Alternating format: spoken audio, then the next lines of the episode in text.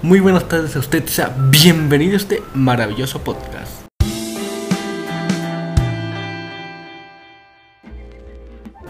El día de hoy tenemos un maravilloso dialecto que a mí en lo personal se me hace muy elegante, ¿no? Que es el, el de España. A mí se me hace pues, elegante por el simple hecho de que siempre aparecen en documentales y cosas así, ¿no? Por eso, nada más. El día de hoy vamos a ir directamente con los dialectos eh, para empaparnos más rápido de estos y no hacer tanta charla, ¿no? Así que vamos. Hay dos tipos. Está el dialecto septentrional y el dialecto meridional. El septentrional son aquellos que hablan en la mitad norte de la península y están compuestos por el castellano septentrional, el leonés, el churro, el aragonés y el riojano.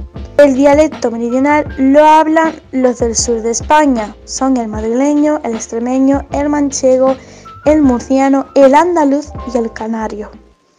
De ahí hablaré de tres lenguas en concreto, el catalán, el gallego y el euskera. Estas cabe recalcar que son lenguas diferentes al castellano, que son cooficiales en España y pues vamos a ver sus características.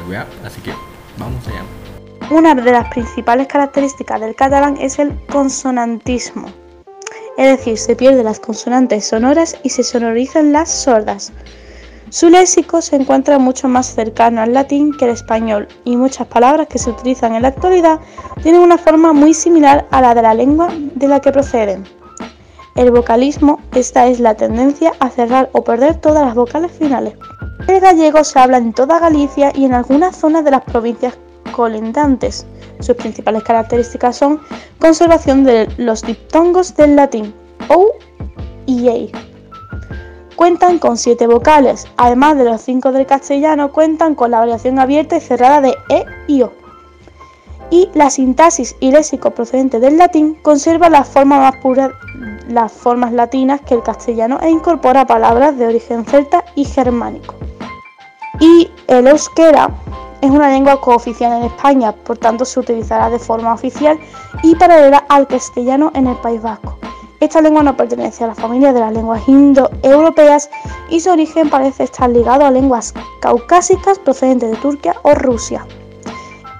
Una de las principales características que tiene el euskera es el acento móvil cuentan con cinco vocales, el sujeto paciente tiene declinaciones como el latín y el uso de partículas para indicar la voz pasiva y los modos verbales. Amigos míos, debido a problemas de salud, eh, no vamos a poder hacer tan largo este capítulo, pero sí me gustaría terminar con el himno. Eh, el himno de España, que es muy hermoso, nuestra madre patria. Eh, muchas gracias por escuchar este podcast y lamento por ser tan corto aparte. Bueno, em, les dejo el himno, espero que les guste.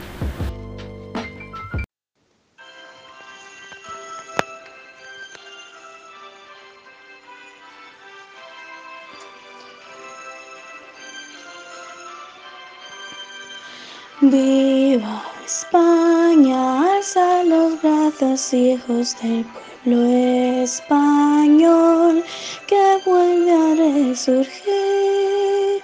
Gloria a la patria que supo seguir sobre el azul del mar, el caminar del sol.